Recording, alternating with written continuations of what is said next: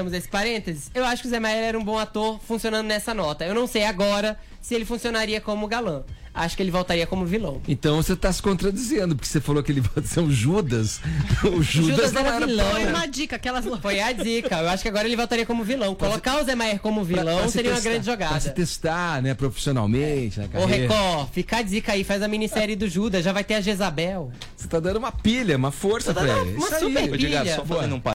O Judas, Judas não era vilão. Foi uma dica, aquelas. Foi a dica. Eu acho que agora ele voltaria como vilão. Colocar o Zé Maier como pra- vilão pra se seria uma testar, grande Pra se jogada. testar, né, profissionalmente, na Ô carreira. Record, fica a dica aí, faz a minissérie do Judas, já vai ter a Jezabel. Você tá dando uma pilha, uma força pra ele. uma Isso super Ô, pilha. só fazendo um parênteses, porque muita gente Conferir. Para falar mais sobre a questão das armas, gentilmente atendendo a Jovem Pan mais uma vez, o ministro da Casa Civil, Onix Lorenzoni. Bom dia, ministro. Bom dia. Bom, ô, ô, ministro, falando sobre o próximo passo dessa questão das armas, de que maneira o governo vai tratar o porte? Porque ontem a fala do presidente Jair Bolsonaro foi uma fala curta, mas o governo tem intenção de, de, de editar outros decretos, até mesmo mudar o- a, a lei por, por projeto que será enviado ao Congresso Nacional, ministro? Bom, primeiro dizer que o que o presidente fez ontem, através de um decreto, e dentro das limitações constitucionais de um decreto presidencial, foi responder ao comando da sociedade brasileira que foi dado no referendo de 2005. A sociedade em 2005 defendeu o direito à legítima defesa. E é o que o presidente ontem deixou claramente postado no decreto que já foi publicado. Ou seja, eh, novamente, cidadão brasileiro tem, eh, de maneira clara, a possibilidade de adquirir uma arma e ter o que nós chamamos de posse responsável. Eh, e como é que nós fizemos isso? O presidente fez isso através da retirada da discricionariedade, dando forma e clareza ao que se chamava na lei, chama na lei de efetiva necessidade. É por isso que, a partir de hoje, todo cidadão brasileiro, residente em qualquer cidade do Brasil ou na área rural, em qualquer estado brasileiro, ele tem esse direito já acertado e, será respeitado pelo Estado. E com uma grande diferença. Pela primeira vez, dentro da proclamação da República Brasileira, quando o cidadão chega diante do presidente público, a sua palavra, a sua declaração, a sua assinatura numa folha de papel será considerada verdadeira até prova em contrário. Isso muda toda a história da burocracia brasileira. Então, nesse decreto, tem duas coisas muito importantes. Primeiro, a flexibilização para a posse de arma responsável e o atendimento ao comando feito pela sociedade brasileira em 2005. E o segundo, pela primeira vez no Brasil, em um documento oficial, se concede ao cidadão, ou seja, se reconhece no cidadão, de que ele porta a verdade e o Estado é que vai ter que provar o contrário, se é que isso é possível ao longo do tempo. E quanto aos próximos passos, ministro? Bom dia, a Vera, o Tiago perguntou sobre o porte. Como é que essa questão, é, a gente falou ontem, falei ontem com o senhor, o senhor disse que devem ser várias medidas, é isso? Sim, é, o problema é que a questão que envolve o porte de arma, que é muito mais complexa, é, ela está limitada na lei. E ela, para ser alterada, precisa de uma nova lei. Então, é por esta razão que o presidente, dentro do que era da sua competência, o que era possível fazer, fez. Fez muito. É, o próximo passo será dentro do Congresso Nacional, talvez o que, o que está mais próximo de ser solucionado é a questão do porte rural, porque eh, já existe um projeto aprovado na Câmara e que iniciou a sua tramitação no Senado, teve origem o projeto do deputado Gaúcho Alain, eh, e nós vamos pedir no Senado Federal, vamos colocar nele a urgência constitucional para que ele ganhe velocidade na sua apreciação. E a gente estima que entre o início da atividade legislativa, que é, é, vamos dizer assim, efetivamente a partir do dia 2, 3 de fevereiro, nós poderíamos, talvez, ainda dentro do mês de fevereiro, no mês de março, ter resolvido a questão do porte rural, definitivamente no Brasil. A questão que envolve o porte urbano, nós vamos buscar uma nova, ou um novo projeto, né? ou uma readequação do projeto 3722 do deputado Peninha, né? Eh, para fazer, então, a passagem pelo plenário da Câmara e pelo plenário do Senado. Mas a solução se dará através de lei. É, ministro, bom dia. Marco Antônio Vila, ministro. Eu, Ô, Marco. Tudo bem? Quando o senhor falou em porte rural, é, eu, sem ser chato, o que, que o senhor define como zona rural? Porque vai entrar numa discussão complicada. O que é zona urbana, o que é zona rural? Para justificar que uma pessoa possa ter na, na zona rural o porte e não tê-lo, caso isso não seja aprovado num primeiro momento, nas cidades. Essa definição vai vir da onde, hein? Bom, é, é, todas as cidades brasileiras, ou a grande maioria delas, né, tem o seu plano de definição urbana, né? Ah, Então, é, o, o projeto que define né, o, o zoneamento das cidades brasileiras, ele estabelece, que é, é conhecido como plano diretor, ele estabelece com clareza o que é zona urbana e o que é zona rural. Tá? É, tem também é, zonas para serviços, zonas para indústria, né? Então, essa, esse detalhe é uma exigência já desde o Estatuto da Cidade, eu já tenho uma década, menos, então, se não 100%, 98% das cidades brasileiras já tem estabelecido, né? Claramente é uma coisa que é outra coisa. O que nós tratamos do porte rural é da possibilidade de que na área da propriedade rural, o produtor que tenha o porte rural, o proprietário ou o funcionário, ele possa, como diz a palavra, portar no limite da propriedade. É isso que nós, é isso que está descrito lá no, no projeto que tramitou na, na Câmara, é, porque com a posse que está concedida a todo residente em área rural, essa posse está limitada a dentro da propriedade, a dentro da casa. Esse é o problema. Ministro, é, o- ontem no discurso, o presidente Jair Bolsonaro disse que uma das intenções do decreto era retirar a subjetividade na questão da necessidade da pessoa ter uma arma. É, mas não há uma certa dose de subjetividade no decreto quando ele é, fala, por exemplo, na questão do cofre ou local seguro? O senhor mesmo é, falou ontem aí uma declaração que está repercutindo bastante que seria o mesmo risco ter um liquidificador ou uma arma. Essa questão não está muito sujeita à subjetividade e não pode haver risco real é, é, diante da proliferação de armas em casa? Sim, mas é, vamos lá. É, quando eu que pela primeira vez, cidadão brasileiro, ao fazer uma declaração, ela tem fé pública, é o que se trata do que estamos dizendo, ela está claramente exposta né, nesse artigo. Ou seja, é, na, vou ler o artigo. Na hipótese de residência habitada por criança, adolescente ou pessoa com deficiência mental, apresentar o cidadão ou a cidadã declaração que sua residência possui um cofre ou um lugar seguro com tranca para armazenamento. Ou seja, é, é, nesse texto aqui, com clareza meridiana, basta a pessoa declarar, né? E o Estado reconhece.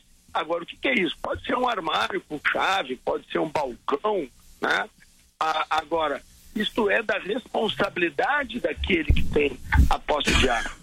Eu sou pai de cinco filhos, né? E duas enteadas, são sete. Então, vamos lá. Eu criei todos os meus filhos, todos conhecendo armas, sabendo onde é que a arma era localizada na minha casa, que não era para mexer. Quer dizer, é uma questão de educação, uma questão da família. Né? Então, o que, tem, o que, que é esse? O que, que é esse artigo?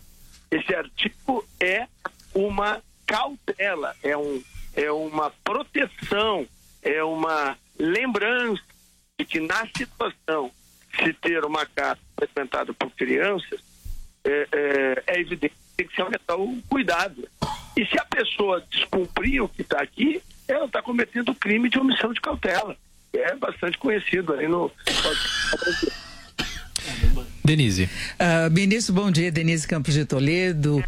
Eu queria aproveitar para falar um pouco de reforma na Previdência. O senhor indicou que a proposta será apresentada ao presidente antes da viagem a Davos. Ele vai ter tempo para discutir, vai estar junto com Paulo Guedes. Eu queria saber dois pontos. Primeiro, a proposta vai ser apresentada, divulgada logo depois do retorno da equipe lá de Davos e se haverá aproveitamento da, eh, da medida que já está em discussão no Congresso, porque parece que o senhor falou também na aprovação da reforma ainda no primeiro semestre, sabendo aí das dificuldades de tramitação, haverá esse aproveitamento?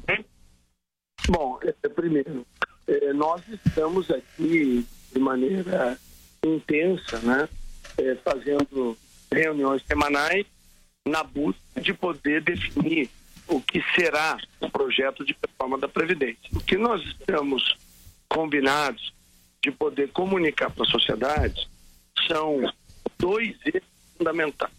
Primeiro, nós vamos consertar a atual, é, o, o, atual sistema previdenciário brasileiro no respeito ao sistema de repartição, né, porque ele tem problemas graves.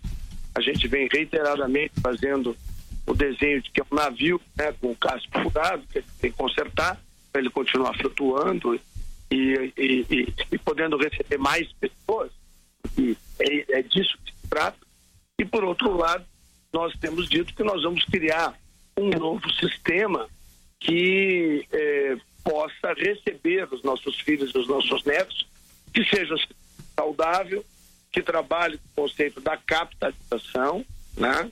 É, que se revelado o melhor sistema é, é, na maior parte dos países, um sistema seguro e que tenha uma externalidade muito importante, que é o fato de que ele permite que o Brasil amplie a sua capacidade de poupança interna e dizem os especialistas que quando nós chegarmos a 20%, o Brasil tem hoje algo um pouco menos de 16% do PIB de poupança interna, a partir de 20%, o Brasil poderia crescer sustentavelmente 3% ao ano, o que seria algo extraordinário para o nosso país, pelo tamanho da nossa economia, e que há muito tempo não acontece, né?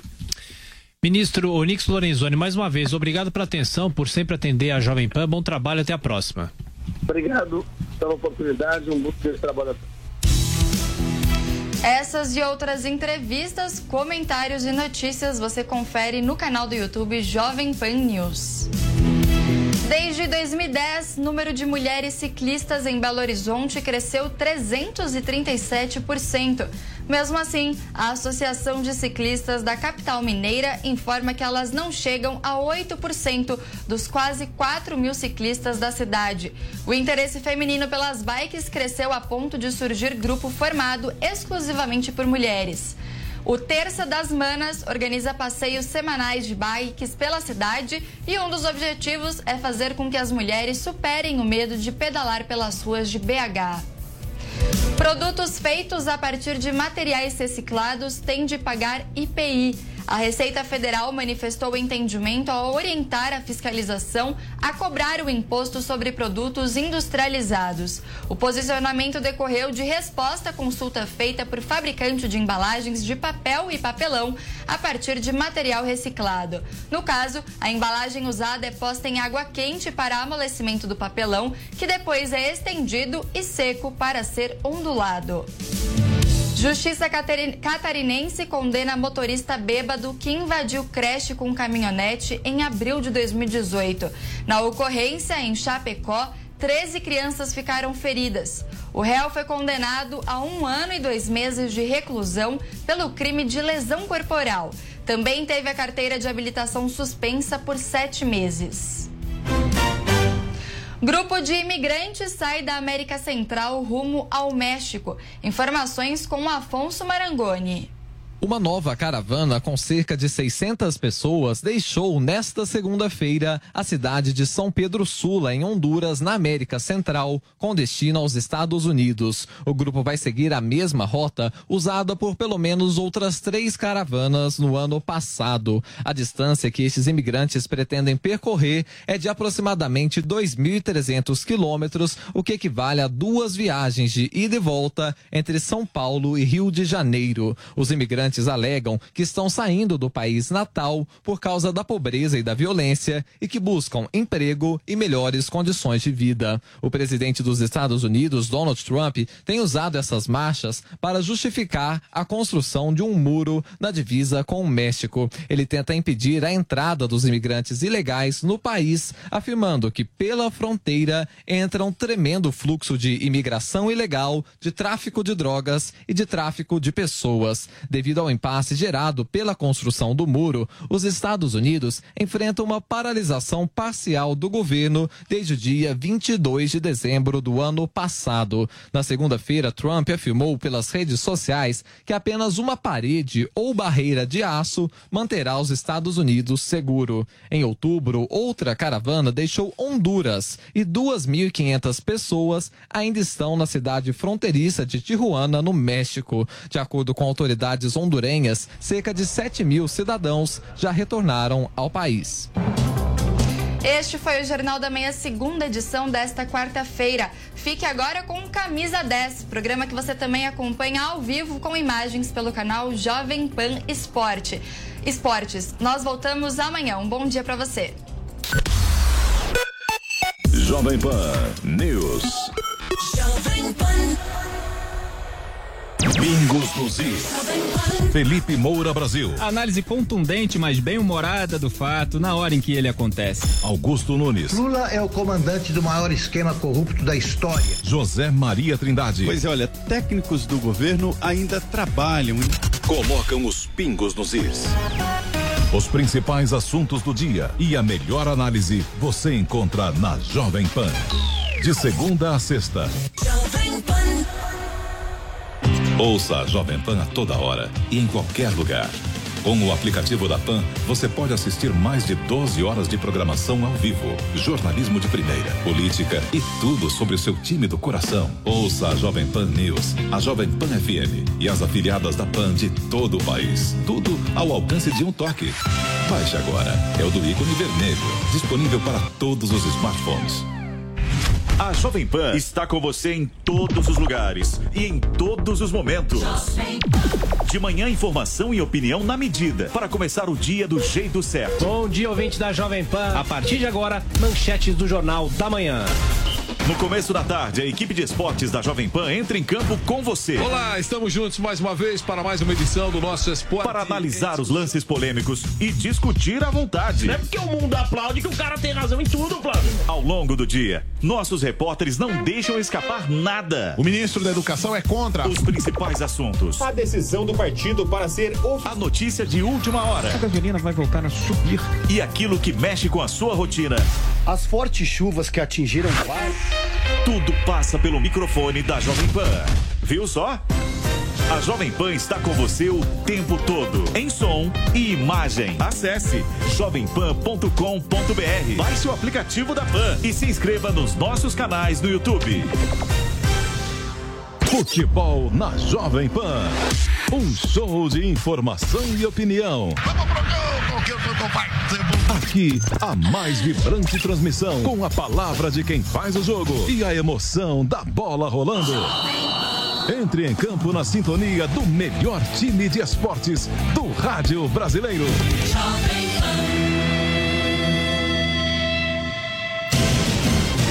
Três em um. Três em um. Três olhares sobre política, cultura, economia e comportamento. O Estado tem que ser leal com o delator, mas o delator também tem que ser leal com o Estado. A gente pode discordar. Um programa de notícias e discussão.